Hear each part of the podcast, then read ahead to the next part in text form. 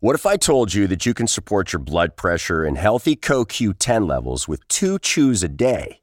The new Super Beats Heart Chews Advanced is now supercharged with CoQ10. That's like getting CoQ10 for free. Our powerful blend of beetroot, grapeseed extract, and CoQ10 supports your cardiovascular health. Visit radiobeats.com and find out how you can get a free 30 day supply on bundles and save 15% with the promo code DEAL.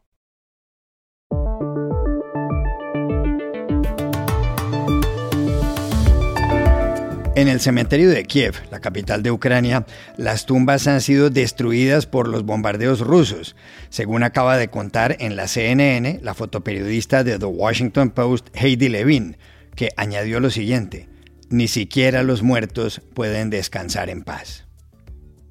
I even saw a cemetery that where the graves were destroyed from a shelling. So even the dead are not even allowed to rest in peace here. Hoy, en este episodio, todo lo que ha ocurrido con la invasión rusa en las últimas horas. Y también el testimonio de Heidi Levin, la fotoperiodista, el mismo día en el que Joe Biden ha llamado a Vladimir Putin dictador asesino y matón. Un juez acaba de autorizar la extradición del expresidente de Honduras, Juan Orlando Hernández, a Estados Unidos, donde está acusado de narcotráfico.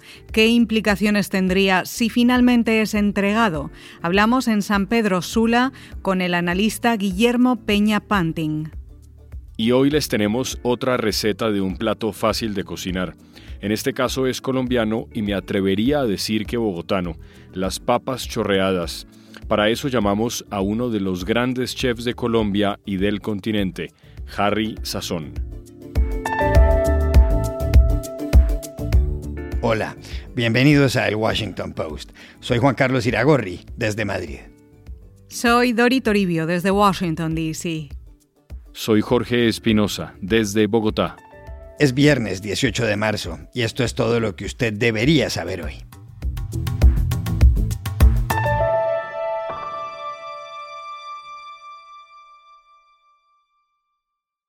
Van 23 días de guerra en Ucrania y los ataques rusos no dan tregua. El ejército de Vladimir Putin no ha respetado ni edificios de apartamentos, ni hospitales de maternidad, ni refugios donde sabía que se ocultaban niños, como acaba de ocurrir en la ciudad de Mariupol. Las fuerzas rusas siguen acercándose a Kiev, aunque más lentamente de lo que se esperaba. Parece que las fuerzas ucranianas han logrado plantarle algo de cara al ejército de Moscú. Informes estadounidenses dicen que han muerto 7.000 soldados rusos. Paralelamente, el presidente de Ucrania, Volodymyr Zelensky, se dirigió ayer desde Kiev a los parlamentarios alemanes. Les dijo que están detrás de otro muro, que no es el de Berlín, sino el que separa en Europa la libertad de la esclavitud, un muro que crece con cada bombardeo ruso. Zelensky también se dirigió al canciller federal alemán Olaf Scholz y le dijo al igual que el entonces presidente estadounidense Ronald Reagan, al líder soviético Mikhail Gorbachev en Berlín en 1987, canciller Scholz, derribe usted ese muro. Так, не берлінською, але посеред, посеред Європи, між свободою і неволею. І стіна ця міцніше з кожною бомбою, яка падає на нашу землю, на Україну. Канцлер Шольц. Ayer, aquí en Washington, el presidente de Estados Unidos, Joe Biden, volvió a criticar duramente a Putin. En el St. Patrick's Day, o Día de San Patricio, santo patrón de la República de Irlanda, de donde eran los antepasados del mandatario, Biden habló. Dijo que ese país, Irlanda, la Gran Bretaña y Estados Unidos están haciéndole frente a Putin, que libra una guerra contra el pueblo ucraniano y que es un dictador asesino y un matón. Now you have Ireland and uh, Great Britain uh, and uh, you know the Republic uh, standing together against a murderous dictator. Pure thug who is waging an immoral war against the people of Ukraine. La guerra en Ucrania ha sido muy cruenta. Y en ese sentido ha llamado la atención la entrevista que acaba de dar en la CNN la fotoperiodista de este diario, The Washington Post, Heidi Levine, que lleva 30 años cubriendo conflictos armados en Irak, en Siria, en la franja de Gaza. Con la voz quebrada, Levin dijo que mucha gente puede pensar que detrás de sus lentes los fotógrafos están protegidos del dolor, pero que eso no es verdad, que viven momentos emocionales, que ayudan a las personas, que lloran y se abrazan, y que nunca había visto algo así. if people ever imagine that photojournalists or anyone um, documenting this conflict or any other conflicts are shielded by our lenses, and and it's absolutely untrue. Um, we are uh, very feeling um, very emotional and help stopping, putting down our cameras, helping people. Um, crying with people people are you know sometimes just reaching out and hugging me and um, it's really nothing that I've ever experienced before. Una de las fotografías recientes más singulares de Heidi Levine es la de un elefante del zoológico de Kiev, al que deben inyectarles sedantes por el estrés que debe soportar por las explosiones. Incluso uno de sus cuidadores duerme junto al animal, contó ella. Yeah, I mean, even during our visit to the zoo, we could hear the sounds of sirens, we could hear explosions in the background. I know that Horace the elephant is uh, is being given sedatives because he's absolutely frightened from this from the noise. I've heard that even uh, one of the keepers is sleeping with him at night to try to keep him calm.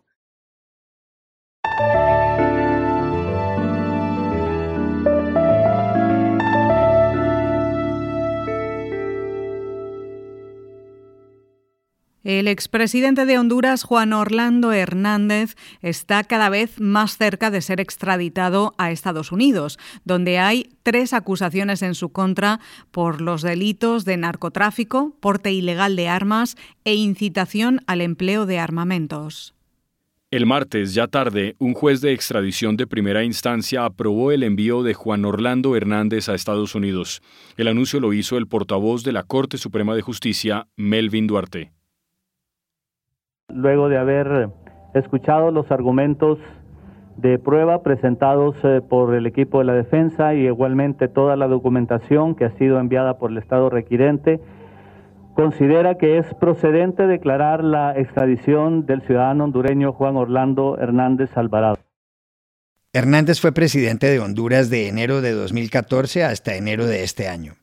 La justicia estadounidense afirma que en ese tiempo facilitó desde su país el ingreso a Estados Unidos de unas 500 toneladas de cocaína procedentes de Colombia y Venezuela. Para formular esta acusación, los fiscales estadounidenses han utilizado los testimonios de dos exjefes del cartel de la droga, los Cachiros, Giovanni Fuentes y Devis Leonel Rivera, a quienes se les ha seguido un juicio en Nueva York. El expresidente hondureño tiene tres días para impugnar ante la Corte Suprema la decisión del juez de primera instancia. Félix Ávila, el abogado de Hernández, anunció que presentará un recurso de apelación y explicó por qué. Realmente la documentación enviada por el gobierno de los Estados Unidos no es gran cosa. Simple y sencillamente un, testimonio de, de una persona, de un agente y con eso es suficiente. El expresidente Hernández, a quien acusan incluso de haber recibido sobornos de Joaquín El Chapo Guzmán, se pronunció casi de forma simultánea con el anuncio que hizo el portavoz de la Corte. Habló en un vídeo. Pero es importante que ustedes sepan que sigo convencido desde el principio que esto es producto de una venganza. Venganza de quienes tenían al país de rodillas de quienes tenían a Honduras sitiado, donde nuestros hijos, los hijos de ustedes, muchos ahora que son adultos, no salían ni a las 6 de la tarde después en adelante, o en lugares, en territorios donde nadie podía entrar, sino que mandaban los delincuentes. Hernández no es el único miembro de su familia vinculado a estos procesos. Un hermano suyo, Juan Antonio Tony Hernández, fue condenado a cadena perpetua en marzo en Estados Unidos por cargos relacionados con el tráfico de drogas. ¿Qué implicaría para Honduras la extradición a Estados Unidos del expresidente Juan Orlando Hernández? Llamamos ayer a San Pedro Sula, al analista político Guillermo Peña Panting, director de la Fundación Eleutera. Hola Juan Carlos. Pues el caso arranca con que esta es la primera vez que vemos algo similar en Honduras. Es un shock en el sistema, pero también es eh, simbólico porque es primera vez en América Latina que se hace un proceso de extradición por este tipo de acusación a un presidente latinoamericano. Eh, esto sin duda que dejará repercusión en las presiones y las debilidades institucionales de muchos países en América Latina, eh, especialmente para los que tienen tratados de extradición. segundo, eh, creo que hay que hablar sobre las consecuencias políticas que causa esto y obvio que primero el, Partido Nacional, que el partido de el señor Hernández, es directamente el, primer gran golpeado en, el, en, el, ring político porque queda como un partido eh, gastado y desacreditado para poder estructurarse eh, de una forma rápida. Ahora, el resto de los partidos también están afectados simplemente porque ser parte del sistema político en Honduras ha demostrado una debilidad institucional y una debilidad en el sistema jurídico que eh, ha causado shock y da susto, porque cualquier, cualquier político hoy tiene que decir que si en el caso le pasó al señor Hernández esa situación, pues no digamos que le puede pasar a cualquiera otro que ha tenido muchísimo menos poder del que él tuvo en este país. Eh, y diría que lo más afectado de todo es el Poder Judicial y el sistema, el sistema entero de justicia en Honduras, que se le mira como que fue débil y no ha actuado ante la corrupción de la forma a los niveles más altos. Todavía está por verse cómo va a quedar la Corte Suprema, el Ministerio Público, todo el sistema de justicia para poder eh, seguir limpiando y aclarando dónde va Honduras con el lado de la justicia.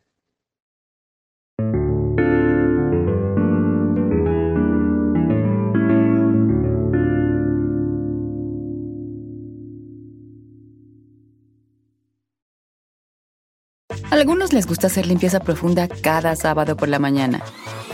Yo prefiero hacer un poquito cada día y mantener las cosas frescas con Lysol. El limpiador de inodoros Brand New Day de Lysol limpia y desinfecta el inodoro y el cepillo, eliminando el 99.9% de virus y bacterias con una fragancia que lleva tus sentidos a un paraíso tropical. No solo limpies, limpia con Lysol. Dori, ¿alguna vez has comido, alguna vez en la vida, papas chorreadas? ¿Papas qué? Creo que no, pero suenan bien. ¿Cómo son? Pues Espinosa te va a dar la fórmula, porque es un plato muy bogotano. Iragorri, yo no tengo la fórmula, pero como sí sé quién se la sabe, lo llamé. Mire, es uno de los mejores chefs de Colombia, que es Harry Sazón. Él tiene un restaurante legendario aquí en Bogotá con su mismo nombre, Harry Sazón. El restaurante que siempre está lleno y que además está entre los 50 mejores de América Latina, según una conocida publicación de la empresa británica William Reed Business Media. Pero bueno, sin más historias que está haciendo hambre, aquí está la receta, que es muy fácil. Vamos a preparar unas papas chorreadas, un plato de tradición de cocina colombiana del altiplano de la sabana de Bogotá.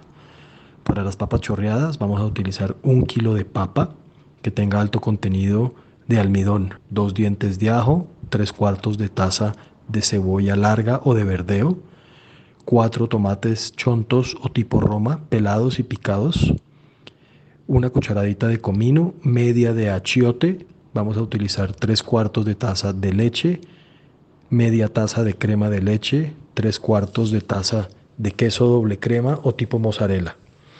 Vamos a cocinar las papas en agua con sal las papas se chalequean, se pelan o se hacen a medio pelar, una parte con cáscara y una sin cáscara. Mientras cocinamos las papas y que queden tiernas, vamos a preparar el guiso. Para este guiso, en dos cucharadas de aceite vegetal o de olivas, podemos sofreír el ajo finamente picado hasta que éste comience a transparentarse, que no coja color.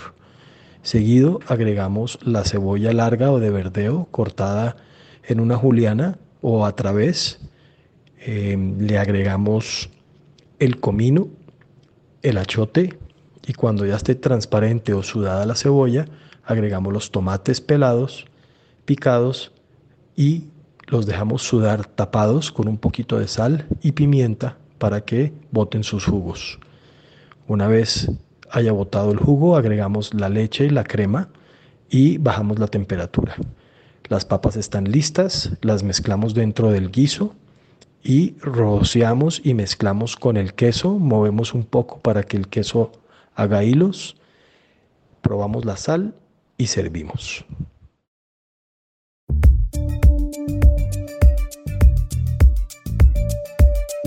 Y estas son otras cosas que usted también debería saber hoy. En el Perú, la Corte Constitucional ordenó ayer la libertad del expresidente Alberto Fujimori, condenado en 2009 a 25 años de cárcel por delitos contra los derechos humanos. Fujimori fue hallado culpable entonces de las masacres de Barrios Altos y de la Cantuta. Más adelante, en 2017, fue indultado por razones humanitarias por el presidente Pedro Pablo Kuczynski. Un año después, la Corte Suprema anuló esa decisión y debió regresar a la cárcel. Fujimori, de 83 años, gobernó al Perú entre 1990 y el año 2000.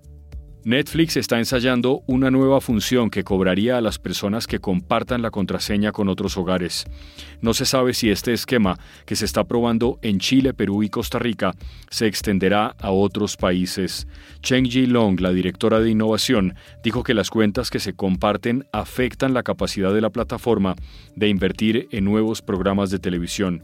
Netflix tiene ya 222 millones de usuarios en el mundo. Quienes compartan la suscripción tendrían que pagar alrededor de 3 dólares mensuales. Y aquí termina el episodio de hoy de El Washington Post, El Guapo. En la producción estuvo John F. Burnett. Por favor, cuídense mucho y coman papas chorreadas. Y pueden suscribirse a nuestro podcast en nuestro sitio web, elwashingtonpost.com, seguirnos en nuestra cuenta de Twitter, arroba el post, y también nos encontrarán en Facebook, buscando el Post Podcast. Chao, hasta la próxima.